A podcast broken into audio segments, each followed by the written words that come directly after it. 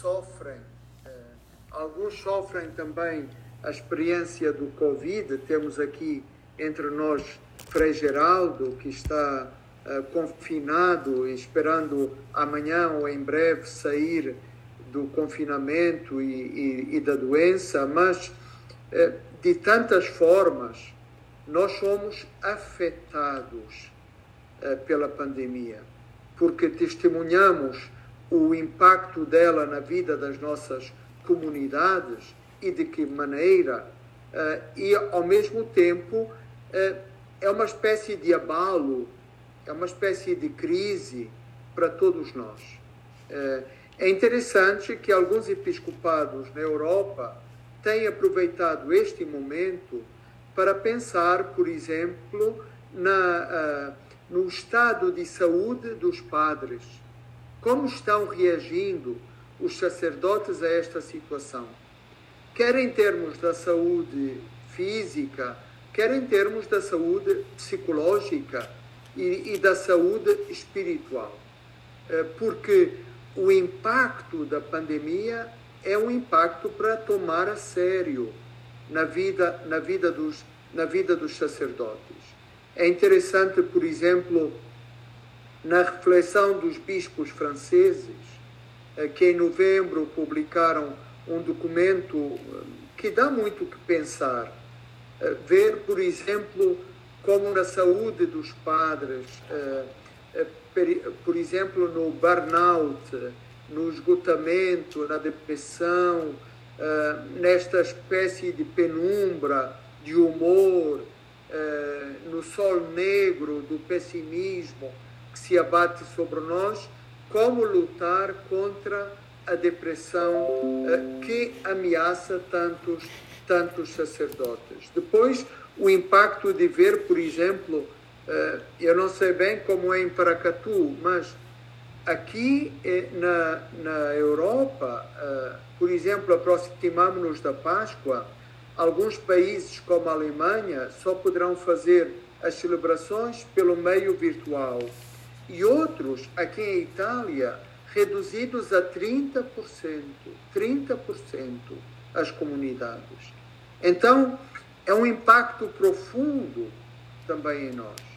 Uh, e este impacto é uma oportunidade para uh, refletir e para rezar, para rezar, para fazer um ponto de situação da nossa vida pessoal e da nossa vida como presbitério, porque é de facto um momento muito importante. Eh, nós eh, já mudamos muito de paróquia. Uma paróquia diferente nós sabemos enfrentar, mas nenhum de nós tinha enfrentado ainda uma pandemia. Nenhum de nós tinha passado por uma situação equivalente a esta. E por isso nós estamos todos a viver pela primeira vez. Estamos todos na incerteza, no, muitas vezes no fio da navalha, sem saber exatamente o que fazer. Se fazemos de um jeito, somos criticados. Se fazemos do outro, deixamos tanta gente descontente. Sentimos-nos sós. Sentimos uma solidão, um peso da solidão que é muito, que é muito maior. Ora, tudo isto. Uh, nos lembra que a situação eh, que talvez pessoalmente, mas como comunidade humana, como comunidade eclesial, nós estamos vivendo um cenário de crise, um, um cenário de crise. Uh, a pandemia uh, encontrou-nos a todos impreparados Nenhum de nós estava preparado, nenhuma igreja particular estava preparada para enfrentar a pandemia. Então, o que é que acontece? Nós estamos vivendo a pandemia como um trauma. E o que é um trauma? Um trauma é uma agressão que chega até nós num momento inesperado e de um, de um lugar que a gente não, não esperava. É, é, é uma violência que estamos a sofrer de uma que nos chega de surpresa, de surpresa. Então, o que fazer? Uh, penso uh, que, é, que é importante uh, olhar do ponto de vista da fé este momento e perguntar o que é que Deus está dizendo. Está dizendo a cada um de nós e está dizendo à sua igreja. Aquilo que nós vemos, por exemplo, nas cartas eh, que abrem o livro do Apocalipse. O que é que o Espírito está a dizer à sua igreja, à nossa igreja, às nossas comunidades, ao nosso, à nossa missão pastoral? E como é que nós estamos escutando? Como é que nós estamos escutando? Uh, esta, esta pandemia veio colocar na ordem do dia a palavra crise. Estamos em crise, não podemos é, disfarçar é, o mal-estar, a dificuldade, o luto, o luto. ainda falando com o padre Rodrigo, ele contava da, da morte de alguns líderes da sua comunidade então, as nossas comunidades e nós próprios estamos vivendo um luto, um luto. Ora, esta Páscoa, como a, a Páscoa passada, não podem ficar alheadas da situação histórica que nós estamos vivendo. Mas temos de fazer confluir, em termos da celebração da fé, e da espiritualidade, também este momento da nossa história, onde milhões de seres humanos, onde tantos dos nossos contemporâneos, dos nossos paroquianos, das nossas comunidades, estão numa situação de vulnerabilidade agravada, agravada. E também nós próprios nós estamos muito mais vulneráveis, vulneráveis. Ora, este momento uh, tem repetido o Papa Francisco, é um momento bom para fazer uma teologia da crise, ou viver uma espiritualidade da crise. Porque, como diz o Papa Francisco desde o Evangelho Gáudio, uh, a igreja, esta igreja em saída, é uma igreja que é um hospital de campanha.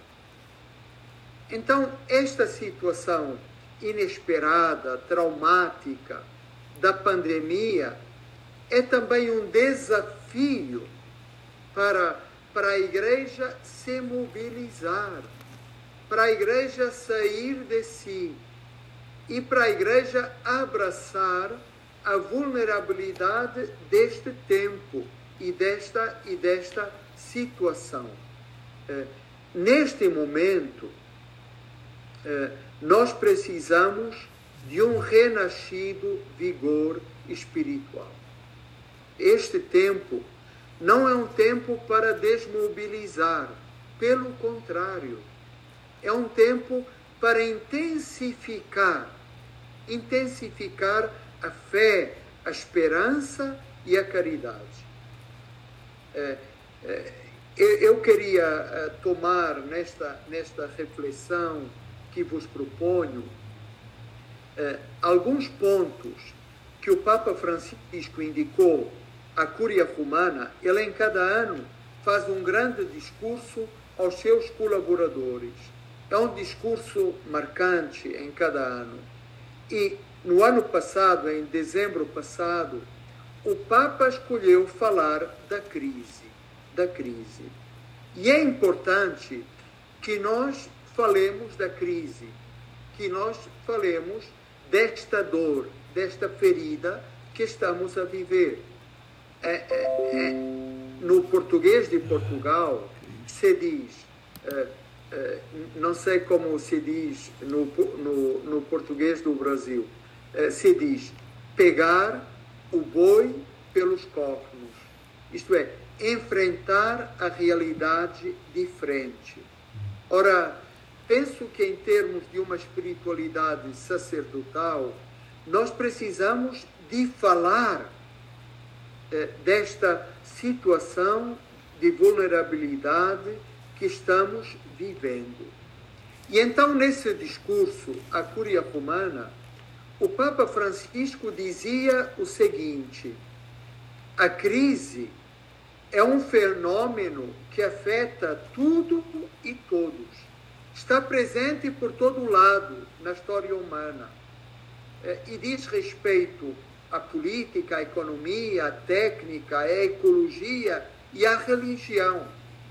A crise é uma etapa obrigatória da história pessoal e da história social. Começa como um facto extraordinário que provoca um sentimento de angústia, de desequilíbrio e de incerteza nas, nas opções a tomar. Mas a crise também é positiva, lembra o Santo Padre. E ele recorda que a palavra crise vem da, eh, na etimologia, vem do termo grego crino, que dá origem ao verbo julgar. Crino, o que é que quer dizer? Crino é a peneira, é o filtro, é, é aquilo que ajuda a purificar, é o passador, o coador, é, que nos ajuda a, a tomar consciência e a perceber melhor a realidade. É, nós temos de olhar para as crises e para esta crise é, com realismo, digamos. A crise é sempre um problema, a crise é sempre difícil, a crise nos mete sempre em dificuldade, mas ao mesmo tempo, a crise pode ser também um momento importante de conscientização da nossa situação. Uh, eu agradeço muito ao Padre Rodrigo de ter escolhido ler aquele Evangelho de Marcos 4, que o Santo Padre leu naquela celebração extraordinária na Praça de São Pedro. Ali na Praça de São Pedro vazia, o Papa leu esta página do Evangelho e comentou esta página assim: é, não é a pandemia que nos adoece, nós já estávamos doentes. A pandemia vem desmascarar, a pandemia vem revelar é, a situação em que o mundo estava. Não é o problema não é apenas a pandemia. Nós temos de aproveitar a pandemia para fazer uma reflexão mais geral sobre a vida do mundo, a forma como estamos, os estilos de vida, ah, as opções deste mundo de consumo, de mercado, que coloca a economia no centro e não a pessoa humana, não a pessoa do pobre, do, do mais frágil. Eh, e, e temos de aproveitar para olhar com outra profundidade para a vida, para a vida. Porque é assim, é, e o Papa volta a, a, dizer isso na Fratelli Tutti, a, nós, a pandemia é o mal, nós não temos dúvidas. Mas há coisas piores que a pandemia. Há um romance que agora se voltou a falar muito, que é A Peste, de Albert Camus, hum. Em que ele conta uh, a experiência da peste. E ele, nesse romance, diz uma frase muito forte. Ele diz: a peste pode chegar e sair sem ter mudado o coração humano. E este para nós é o grande desafio. A pandemia pode chegar e ir embora sem ter alterado o nosso coração, sem ter contribuído para uma mudança, para um aprofundamento positivo da vida, da história da igreja, de nós próprios. Então, é verdade que há coisas piores que a crise. A crise não é coisa pior. Pior é sempre a dureza do nosso coração. Pior é sempre a indiferença. Pior é aquilo que Jesus diz no Evangelho: tocamos flauta para vós e não dançastes, entoamos hinos fúnebres e não chorastes. É pior é a vida ter passado ao lado e nós não termos colhido a oportunidade profética para fazer um passo, para fazer, para fazer um caminho. No mundo de hoje, as crises são os mestres possíveis. Caros, caros uh, sacerdotes, nós vivemos em sociedades uh, tendencialmente secularizadas, sociedades onde não há ritos, não há mais o rito, a ritualidade. Os ritos estão reduzidos à liturgia, mas os ritos da vida, eles estão banidos, banidos. Então, para muita gente, a grande oportunidade de pensar a sério na sua existência chega através de uma crise. Porque não há mais oportunidade. Porque o que é que nos falta? O que é que falta hoje ao mundo? Falta uma mistagogia, uma iniciação ao mistério da existência. E quando essa mistagogia não existe mais, então é praticamente as crises, as crises pessoais, de existência, as crises de meia-idade, que está reservado este papel de colocar as pessoas a pensar na sua existência, nas suas escolhas, eh, no balanço da sua, da, da, da sua vida. Então, digamos, eh, nós temos de dizer eh, uma coisa que pode parecer chocante, mas que é também verdade. Benditas crises, porque as crises nos permitem mergulhar mais a fundo na situação, né? no nosso contexto vital, dentro de nós próprios. Uh, tomamos uma maior consciência, uma maior consciência daquilo que estamos a viver. Nesse sentido, o Papa Francisco, naquele discurso à Curia Romana, e fazendo uma espécie de espiritualidade da crise, ele lembra que a tradição bíblica, a história da salvação, é feita por personagens em crise.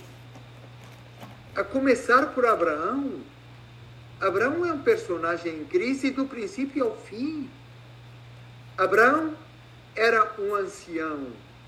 É, quando Deus o chama para começar a aventura da história da salvação, Abraão era já um reformado. Era alguém que pensava: a minha vida está arrumada, não há mais nada de importante para fazer. O que eu tinha para fazer já fiz. E contudo, Deus pega nele e diz: não, você vai voltar ao princípio, ao ponto zero. E a um ancião, Deus vai dizer: Meu filho, olha para as estrelas e, e vê se você é capaz de contar.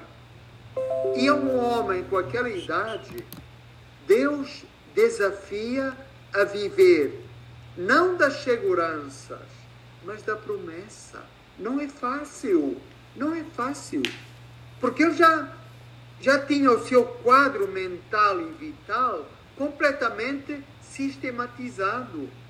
E Deus vem desarrumar a vida de Abraão como desarruma a nossa vida. Mas Deus faz mais.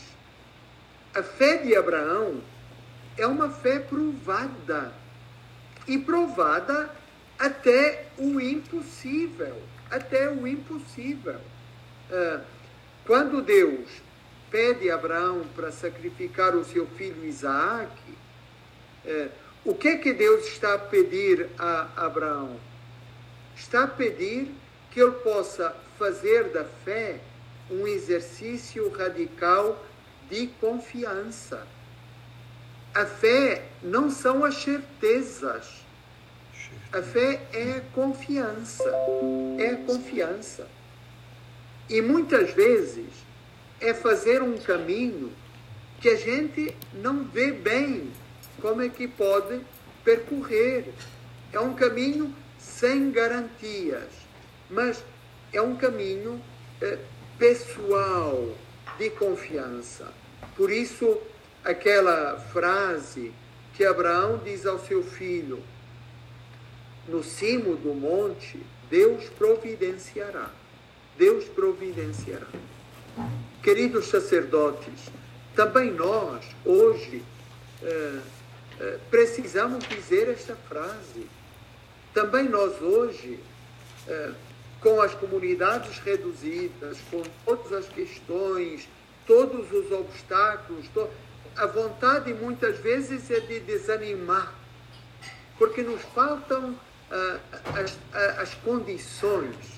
Contudo, uh, é importante lembrar a fé de Abraão, ou lembrar a fé de Moisés, que é também uma fé de crise. Quando Deus desafia Moisés para encabeçar a jornada de libertação do seu povo, Moisés diz: Mas eu sou gago, eu não sei falar. É, mas Deus, é, para Deus, a nossa fragilidade, os no, as, no, as nossas dificuldades não são um problema, não são um problema. O problema é se nós não confiamos. O problema é se nós não acreditamos. Por isso, caros padres, nós precisamos de acender, reacender, intensificar esta fé dentro de nós. O Papa fala de Elias. Elias estava esperando o tremor de terra, o vulcão, o incêndio, e Deus passa na brisa silenciosa. Muitas vezes também nós estamos à espera de grandes resultados. E se não é um, um, uma coisa impactante, nós ficamos infelizes. Por quê? Porque não valorizamos o sopro da brisa, a forma discreta como Deus atua na história, como Deus entra nas nossas vidas e na vida do seu povo. Outro grande personagem de crise é o próprio São Paulo. Não é por acaso que nós, os Atos dos Apóstolos, nos contam Paulo caído por terra. Paulo entra na história caído. Quer dizer, eh, não é o homem da força, é o homem da fragilidade. E é a partir da fragilidade que Paulo se vai afirmar, não a partir da força. Ele, aliás, vai dizer isso na segunda carta aos Coríntios. É, é na força, é na fraqueza que nós descobrimos a força. Então, a teologia da crise é também esta teologia da fragilidade, esta teologia da vulnerabilidade, que nos ajuda a ler, a interpretar e a assumir este momento de igreja, não como um momento em que a igreja vem menos, não como um momento em que a igreja vacila, mas porventura, caros padres, este momento é o momento em que nós descobrimos a vitalidade da igreja, a profundidade da comunidade, a, a verdade intensa do cristianismo, a, a mística, a mística. Esta é uma hora também para perceber a mística do, do cristianismo. É, é, é muito interessante aquilo que dizia Tertuliano, mas que Tertuliano dizia lendo as Escrituras, lendo o Novo Testamento e, nomeadamente, lendo Paulo. Tertuliano dizia: não se nasce cristão, nós tornamos-nos cristãos. É, então, o cristianismo não é uma coisa natural, não é um automatismo, não é uma tradição, não é uma sociologia. O cristianismo é uma transformação e por isso é, o verbo transformar, é, ser transformado, é, é um verbo muito utilizado nas cartas de Paulo. Inclusive, Paulo fala da igreja e dos cristãos, dos batizados, como eh, nova criação, kainektisis. Nós somos uma nova criação. E esta nova criação não está feita de uma vez por todas. Não, eh, o próprio impacto da história, das situações, ajudam-nos a viver este processo de transformação. Por isso, caros padres, é tão importante que nós nos perguntemos é, por onde Jesus nos está a conduzir. Que transformação se está insinuando, se está insinuando. Este não é o tempo do silêncio de Deus. Deus está falando. Deus está dizendo. E este momento não é o momento da debandada é, em que nós somos como o rebanho, é como ovelhas desgarradas. Não. Este momento é um momento precioso. Do ponto de vista de fé, este momento é um momento cristológico, é um momento de grande intensidade. Por um lado, há uma kenosis, há um esvaziamento, há um abaixamento, como nós vemos no hino da carta aos Filipenses. Cristo Jesus, que era de condição divina, tornou-se o último, esvaziou-se da forma de Deus. As nossas igrejas, as nossas comunidades estão a viver essa kenosis. Mas atenção, a kenosis não é um momento de interrupção é um momento de aprofundamento. Este é um momento de leitura mística, mística, da realidade da, da igreja. É, porque muitas vezes nós olhamos para a igreja e para a nossa missão sacerdotal de uma forma muito pragmática e muito chã. Por quê? Porque só nos interessam as estatísticas, só estamos ligados aos números, só olhamos para os resultados, mas é uma tabela de Excel a nossa vida. Ora, a missão da igreja não cabe numa tabela de Excel. É, sem dúvida que os resultados são importantes, mas é bem mais do que isso. É como diz São Paulo, é o nosso ser em Cristo. O fundamental é o nosso ser em Cristo. Isso é, é, é alguma coisa para aprofundarmos precisamente neste momento. É, o grande teólogo Karl Rahner, ele dizia, o cristianismo do futuro será místico ou não será?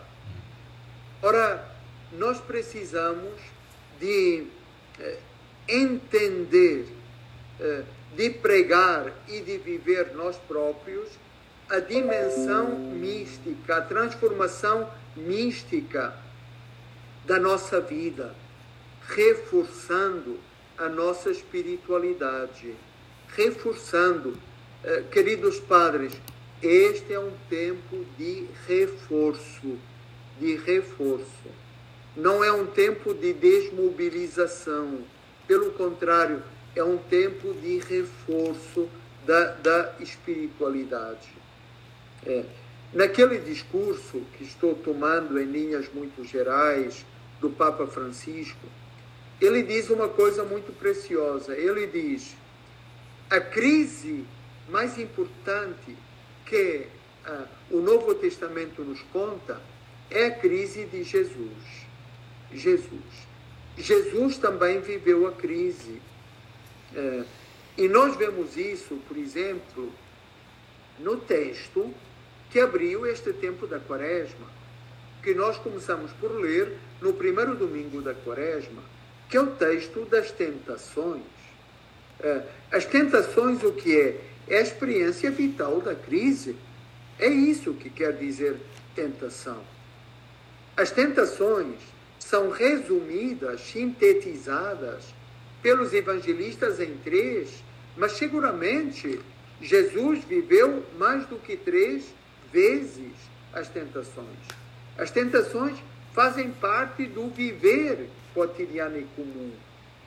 Mas estas três tentações, como que resumem as tentações não só de Jesus, mas de toda a existência cristã e as nossas próprias tentações.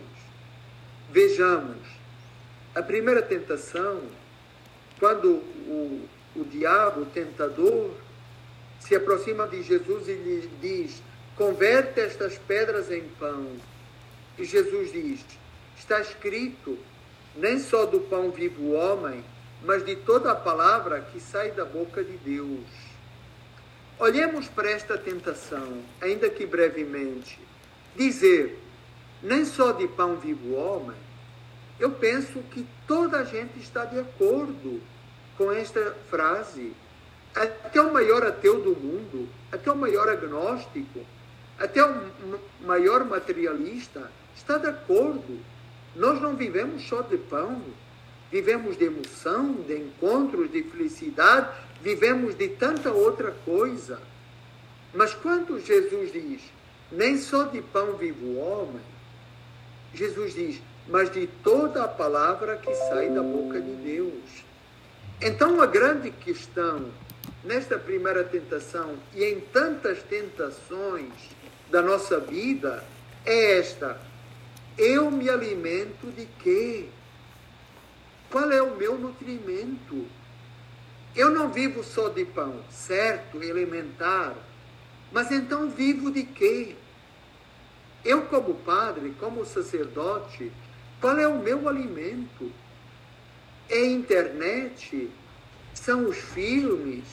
É o celular, são os encontros, é o vazio, é o ruído, é o álcool, é, é, é isto, é aquilo? Ou, ou é a palavra de Deus? De que, que eu me alimento? Me alimento de eficiência? Me alimento de ativismo? De ativismo? Porque muitas vezes, numa situação como esta, em que somos obrigados a permanecer em casa, na residência paroquial, é, sem muitos. Nós parecemos que entramos em depressão. Por quê? Porque não sabemos estar conosco próprios. Não sabemos estar em silêncio. Não sabemos estar diante de Jesus. Não sabemos estar mais parados diante da palavra de Deus mas temos de andar a correr de um sítio para o outro, como um bombeiro, e é aquilo que nos segura, é aquilo que nos alimenta, é o ativismo.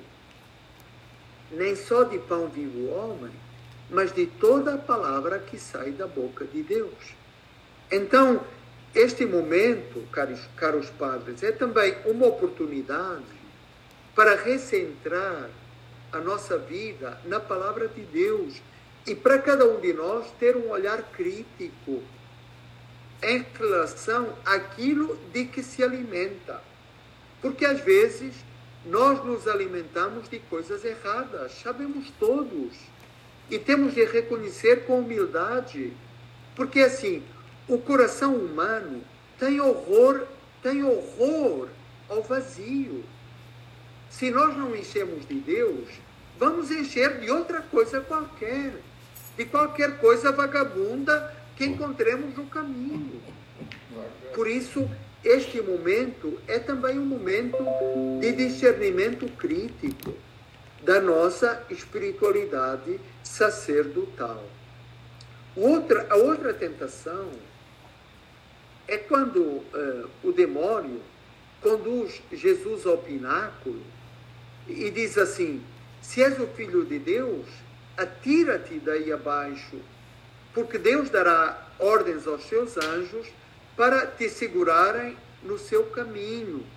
E Jesus diz: lembra aquilo que a Escritura diz: é, não tentarás o Senhor teu Deus.